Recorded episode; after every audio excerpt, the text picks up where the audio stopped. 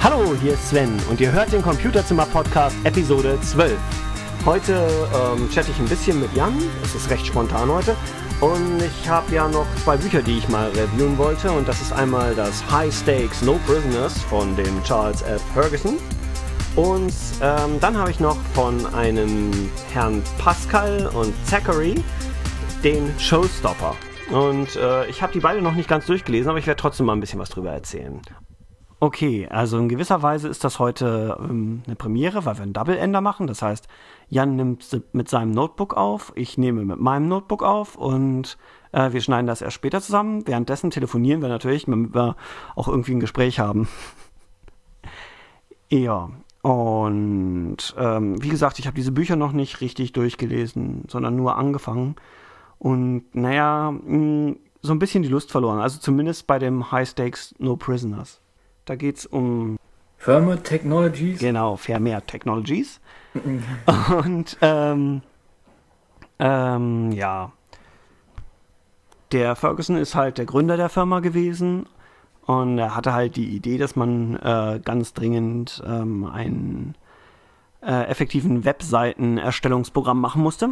Und im Prinzip hatte er recht. Ähm, Microsoft hat es dann auch, nachdem es erfolgreich geworden war, glatt sofort weggekauft. Und das war für ihn so eine ähm, ja, grundlegende Erfahrung. Er war halt vorher Cons Consultant bei Apple und vielen, vielen anderen Firmen. Ähm, Oracle auch, glaube ich. Er hat irgendwie negatives äh, Larry Ellison erzählt, wenn ich mich recht erinnere. Und ja, hat gemeint, diese Firma zu gründen und hat sich dann von Microsoft kaufen lassen und beschreibt halt diesen gesamten Prozess in dem Buch. Achso, also er hat es nicht nur von Microsoft äh, also das kaufen lassen, was, was er, äh, dieses Programm, was er gemacht hat, sondern er hat sich die Firma wirklich. Ja, er hat die Firma kaufen lassen. Wie? Er hat die Firma kaufen lassen? Die Firma hat ihn gekauft. Nein, er hat eine Firma gegründet und Ach, er hat Microsoft hat sie gekauft. Ach so. Mhm. Also arbeitet er jetzt für Microsoft? Nee, er selber hat dann die Firma verlassen. Er hat halt die verkauft. Oh, hm, naja, okay. War halt seine Firma und er hat sie verkauft, genau. Ja. Ja, das war wahrscheinlich dann so irgendwie, ja, also es tut uns ja leid, wir sind schon sehr interessiert an den Sachen, aber als Konkurrent wollen wir sie nicht haben, deswegen schlucken wir sie einfach mal und unsere Leute machen es dann weiter. Prinzipiell ist das auch so. Hm. Ja, und ich bin halt beim Ferguson nicht so mh, hm, an einigen Stellen bin ich wirklich nicht seiner Meinung. Das ist wahrscheinlich mit ein Grund, warum ich es nicht so ähm, gern gelesen habe. Zum Beispiel kritisiert er halt Netscape dafür, ähm, dass sie ihren Webserver nicht für äh, Windows entwickelt haben. Und ähm, wenn man zu der Zeit gelebt hat, dann war es zumindest hier in Europa ganz klar so, dass Server grundsätzlich äh, in Rechenzentren standen und die waren nicht mit Windows. Äh, Windows war grundsätzlich nur so äh, auf Schreibtischen, das waren Desktop-Rechner. Gerade zur Zeit, als Netscape aktuell war, war es eigentlich nicht so unbedingt naheliegend. Und er kritisiert das halt. Und ähm, das äh, finde ich nicht ganz fair zum Beispiel.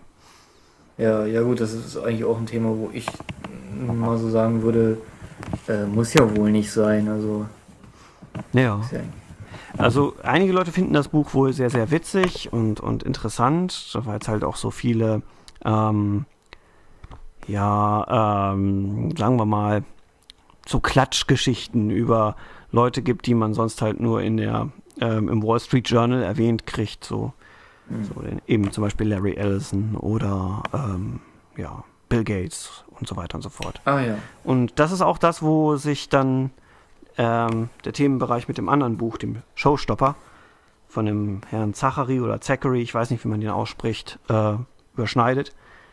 Der berichtet halt, wie Windows NT ähm, ins Leben gekommen ist und ähm, sieht das Ganze wohl die meiste Zeit aus einem der Entwick aus der Sicht von einem Entwickler namens Cutler. Äh, den hat Bill Gates wohl von Digital eingekauft und das war wohl so ein, ja, so ein, wie sagt man das? Äh, so ein kräftiger Typ, der so ein bisschen hemsärmlich ist und der auch sehr, sehr gerne mal flucht im Büro. Ja. Mhm. Der hat so dieses Team geleitet und ähm, dann unter doch sehr widrigen Umständen am Ende äh, Windows NT fertig gekriegt. Ähm, wie toll man Ja. das Produkt jetzt findet, ist natürlich unterschiedlich. Der äh, Buchautor, der nun doch einen beträchtlichen Teil seiner Zeit darauf investiert hat, das zu schreiben, fand es natürlich nicht schlecht. Sonst hätte er das wohl kaum äh, in- in ein Buch gepackt. Ja gut, was ich mich dabei frage, ist halt die Sache, ähm, was ist jetzt äh, der ausschlaggebende Punkt genau? Ist es jetzt entweder, geht es jetzt nur um das Produkt, geht es jetzt um den äh, Arbeitsmotivanten oder Ja, es geht im Wesentlichen um die Leute, um ähm, eine Vorstellung darüber, wie es in diesen Firmen abläuft und wie die zu ihren Entscheidungen kommen und äh, wie es wäre, da zu arbeiten. Ja. Ach so, also wenn, wenn jemand mit, äh, mit ähm, einer ähm, relativ, äh, ja, was soll man dazu sagen, ähm, aufgemachten äh, Erscheinung äh, seinen, seine Mitarbeiter motivieren möchte, dann äh, ist das wahrscheinlich eine unangenehme Art und Weise, äh, ein Programm zu schreiben. Oder dass, wenn man eben gerade seine Leute so unter Druck setzt, nicht wirklich was bei rumkommt. Letzteres vor allem, ja. Gut, ja, alles klar. Äh, ja, dann ist es ja gesagt. ja, dann, hast du recht. okay, ähm, ja. Gut, das sind halt diese beiden Bücher und ich glaube, ich habe das Wichtigste auch schon gesagt. Wie gesagt, der Showstopper gefällt mir ein bisschen besser, aber ich hatte auch noch nicht die Muße, ihn zu Ende zu lesen. Bei dem High Stakes No Prisoners weiß ich nicht, ob ich das nicht äh, endgültig etwas in die Zukunft schiebe.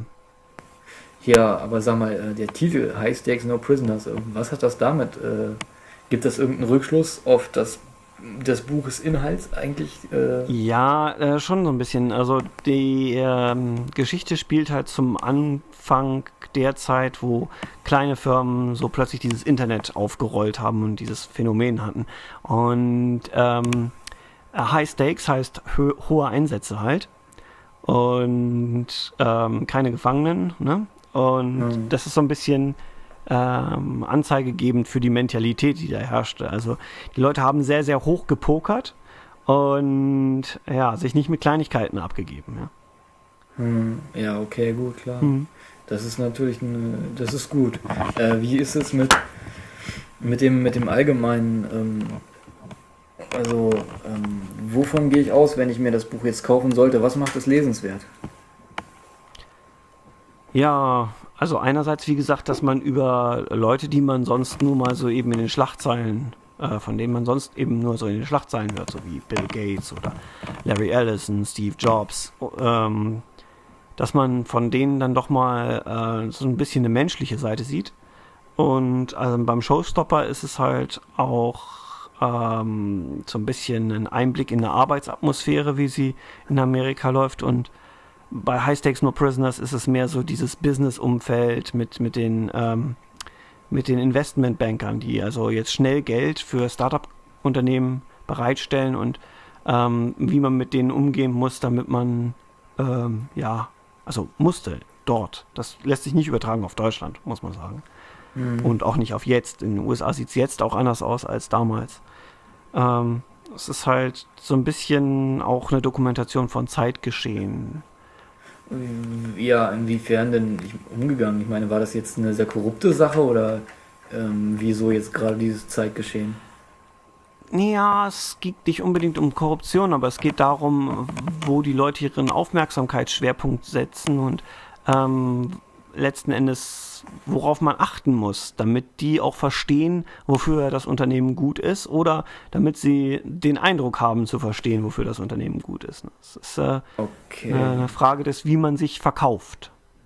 ja, und Wie na, gesagt, lässt denke, sich auf hier und heute überhaupt nicht übertragen. Hm, Na ja, klar, nur das ist doch, also es ging doch allein um die Manager, die das jetzt dann vertreiben quasi, die Beziehung, beziehungsweise die, die Investoren ranholen, Ja, ja. genau. Äh, ja, also klingt auf jeden Fall äh, dann doch noch interessanter, als man eigentlich denkt, Mhm. würde ich sagen, so, weil äh, ich denke, für Leute, die sich dafür interessieren, die damit ein bisschen was zu tun haben, denke ich, man kann es auch einfach so lesen. Ich meine, ich bin ja nur auch niemand, der jetzt irgendwie Programme ähm, selber macht oder verkauft oder wie auch immer. Aber ich denke, auch wenn ich keinen Plan vom Computer habe, würde es mich interessieren. Also, das schon okay. Ja, ja, also das ist auch ähm, durchaus Absicht bei den Büchern. Also die gehen ganz wenig in technische Details, sondern beschäftigen sich halt wirklich mehr mit den Sachen, die im Prinzip der normale Mann von der Straße auch nachvollziehen kann.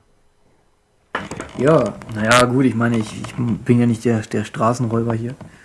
Ähm, ich denke. Das ist so eine stehende Redewendung, also zumindest in, in englischsprachigen Gebiet. Der Mann auf der Straße, das ist einfach jedermann, irgendwer.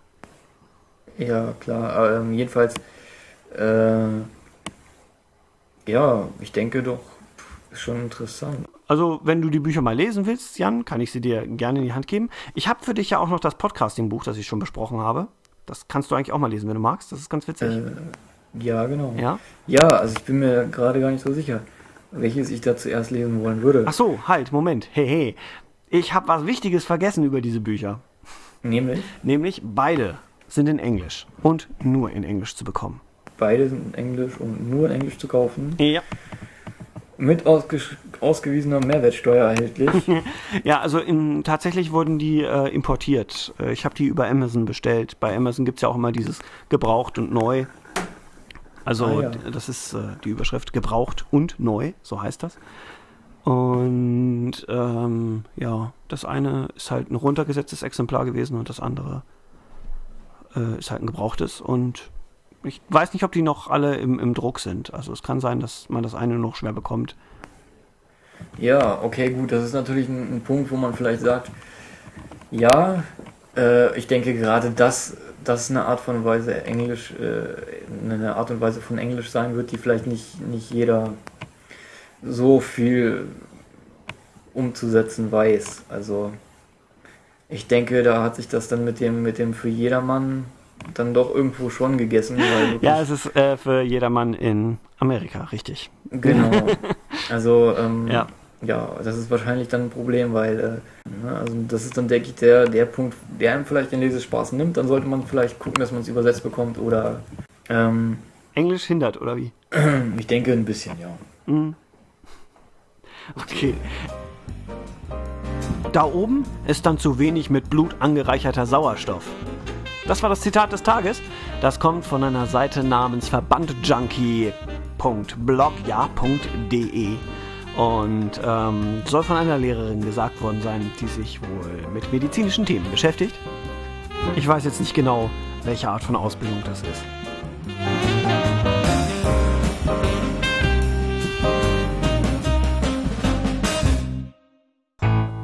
So, dann will ich mal zu einem Ende kommen. Äh, ich weiß jetzt nicht, warum ich das auf der Jingle-Spur aufnehme, das ist ja eigentlich auch egal. Äh, wenn ihr mir eine E-Mail schreiben würdet an computerzimmer.mac.com, würde ich mich ziemlich freuen. Äh, ansonsten könnt ihr mir auch gerne in die Kommentarfunktion schreiben. Ja, und was sage ich am Ende mal so schön? Ähm, habe ich vergessen. Nein, habe ich nicht vergessen. Ähm, wo immer ihr das gerade hört, ich wünsche euch einen großartigen Tag.